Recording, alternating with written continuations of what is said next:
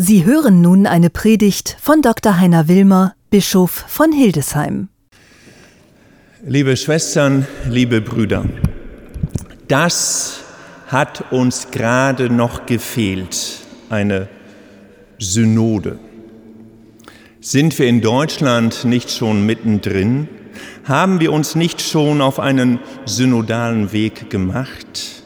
Ja, unsere Kirche braucht keine Reformchen, sondern eine echte Umkehrung. Wir brauchten ein neues Denken, echte Partizipation. Wir brauchen einen neuen Blick auf die Sexualität und ein neues Nachdenken über das Dienstamt des Priesters. Wir brauchen einen neuen Blick auf die gerechte, auf die geschlechtergerechte Teilhabe aller in der Kirche, Männer wie Frauen. Und wir wissen alle, wie dringend nötig die Aufarbeitung des sexuellen Missbrauchs und seiner systemischen Voraussetzungen ist. Warum also jetzt noch eine Synode? Was will der Heilige Vater? Ist es nicht eine Doppelung überflüssiger Arbeit? Hat uns das gerade noch gefehlt? Hat gerade uns das vielleicht noch gefehlt? Ich möchte mit Ihnen genau hinhören auf das Wort Gottes und auf die Worte des Papstes. Was steckt hinter dem ungewöhnlichen Anliegen, alle Diözesen dieser Welt anzuschreiben, Irritationen auszulösen und manch einen zu bedrängen? Warum ist dem Papst Synodalität so wichtig? Warum Synode? Und was bedeutet das für uns? Müssen wir vielleicht auch noch einmal weiterdenken als bisher. Meint er auch uns? Ich glaube, ja. Ich entdecke in diesem Nachdenken drei, wenigstens drei Überraschungen. Überraschung eins: Es geht dem Papst in erster Linie nicht um ein spezifisches Thema. Es geht ihm um mehr. Er will, wenn Sie so wollen, die Kirche auf den Kopf stellen. Das alte Bild von der Pyramide kehrt sich um. Nicht oben und unten in der gewohnten klerikalen Manier mit all den Konsequenzen, die wir gerade traumatisiert aufarbeiten, sondern was? Papst Franziskus sagte schon 2015, die Kirche ist nichts anderes als das gemeinsame Vorangehen der Herde Gottes auf den Pfaden der Geschichte zur Begegnung mit Christus, dem Herrn. Dann begreifen wir auch, dass in ihrem Innern niemand über die anderen erhöht werden kann. Im Gegenteil, in der Kirche ist es notwendig, dass jemand sich erniedrigt, um sich unterwegs in den Dienst der Brüder und Schwestern zu stellen. Soweit Papst Franziskus. Es geht um einen gemeinsamen Weg, eine Art Kirche sein, die das gewohnte und leider auch in unserem Bistum erlebbare Gefüge verlässt nicht mehr oben und unten, Macht und Ohnmacht, Haupt und Ehrenamt, Profis und Laien. Es geht um eine andere Kirche. Es geht um die Kirche, die sich die meisten von uns wünschen und die uns im Gefüge des Alltags manchmal verloren geht, in unseren Strukturen, Sitzungen, Abstimmungen, ja in unseren Machtkämpfen. Denn sind wir wirklich auf einem gemeinsamen Weg, wir alle zusammen? Das ist dann die Frage Nummer eins.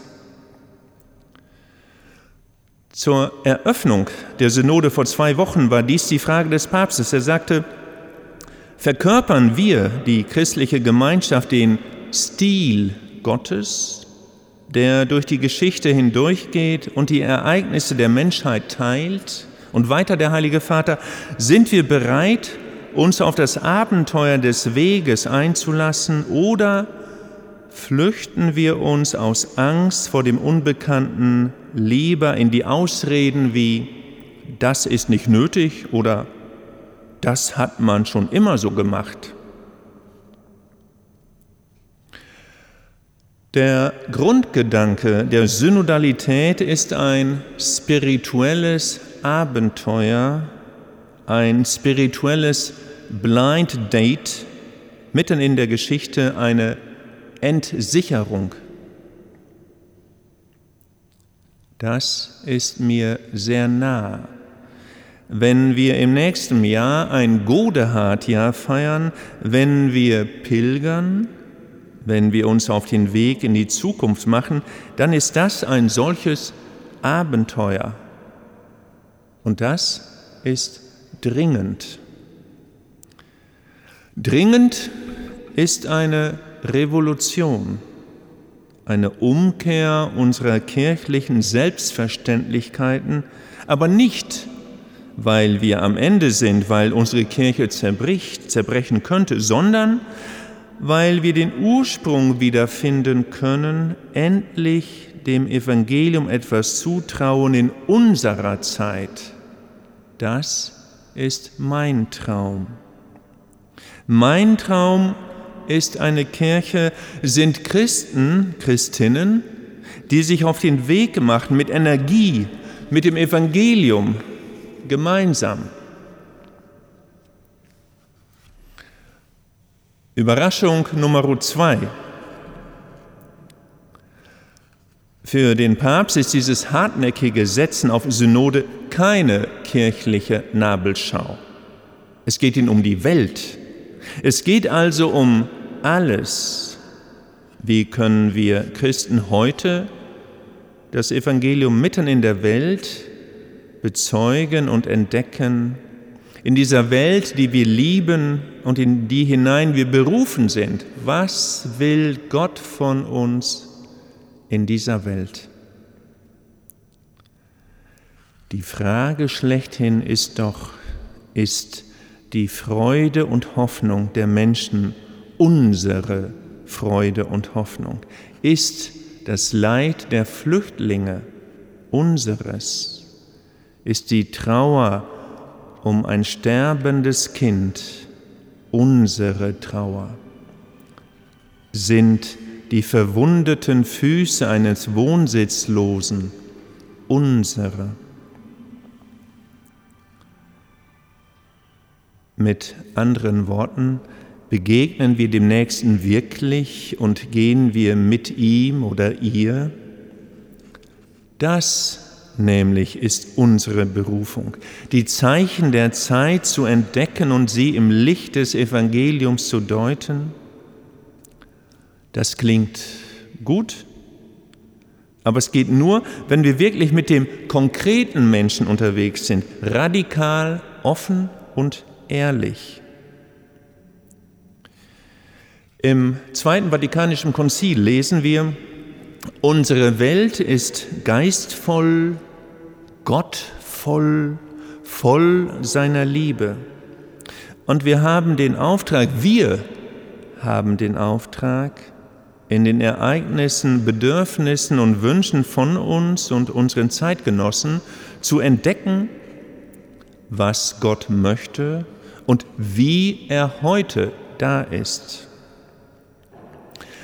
Auch hier Synodalität. Es geht um alles. Es geht um unseren Weg als Gemeinschaft und um den Weg der Welt. Und nicht von unserer Vergangenheit erschließt sich der Weg der Zukunft, sondern die Zukunft kommt auf uns zu.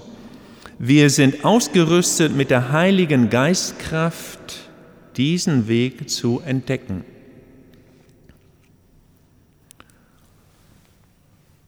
Überraschung Nummer drei.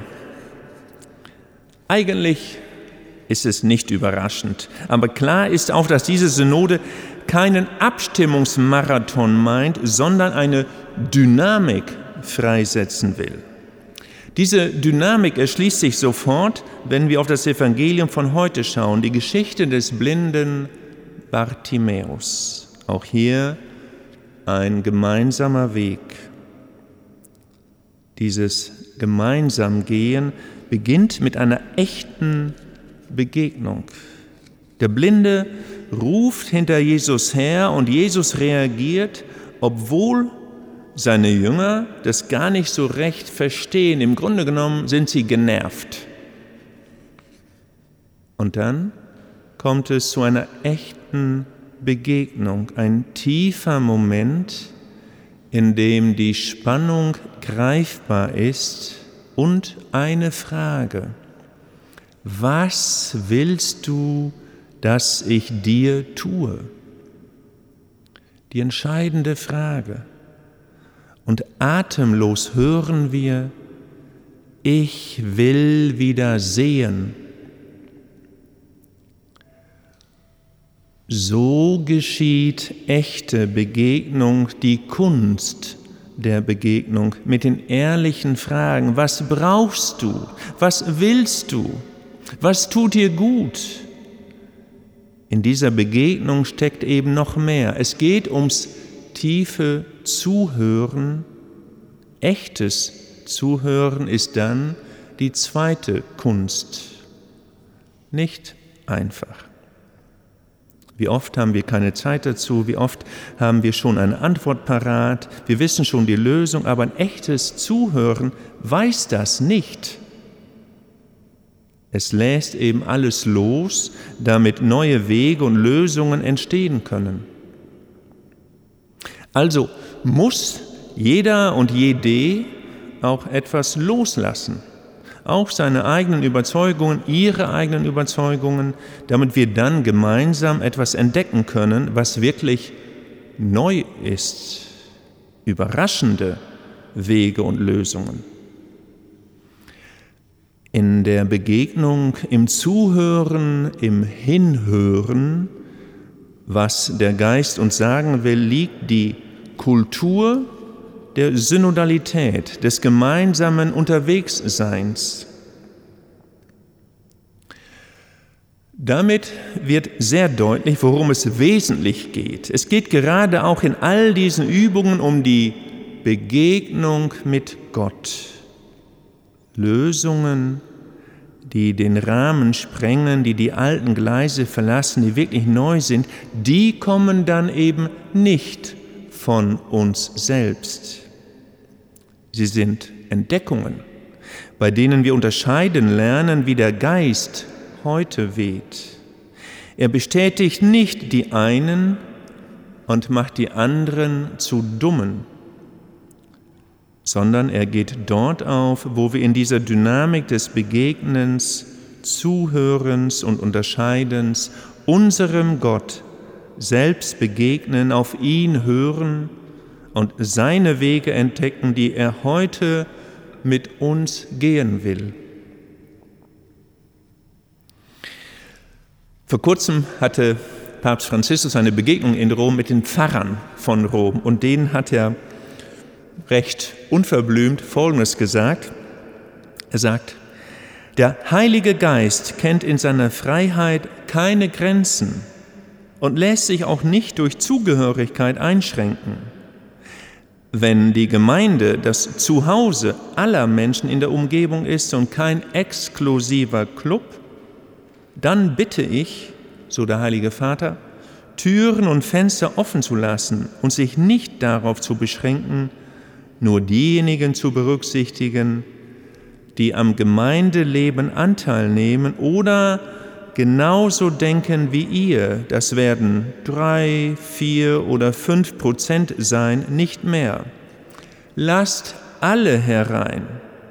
Lasst euch auf sie ein, lasst euch von ihnen befragen, lasst ihre Fragen eure Fragen sein, lasst uns gemeinsam gehen.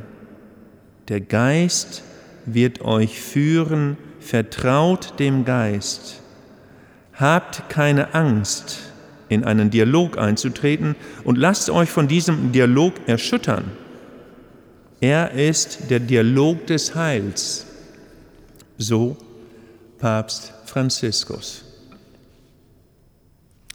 Das hat uns gerade noch gefehlt. Genau das, genau das wünsche ich mir. Und ich finde, das ist eine tiefgreifende spirituelle Revolution. Ich wünsche sie mir für unser Bistum, für die Gemeinden, für unsere Einrichtungen. Am 13. November werden wir mit dem Priesterrat und dem Diözesanrat der Katholikinnen und Katholiken unsere Erfahrungen mit diesem gemeinsamen Gehen teilen. Dennoch finde ich, das reicht nicht.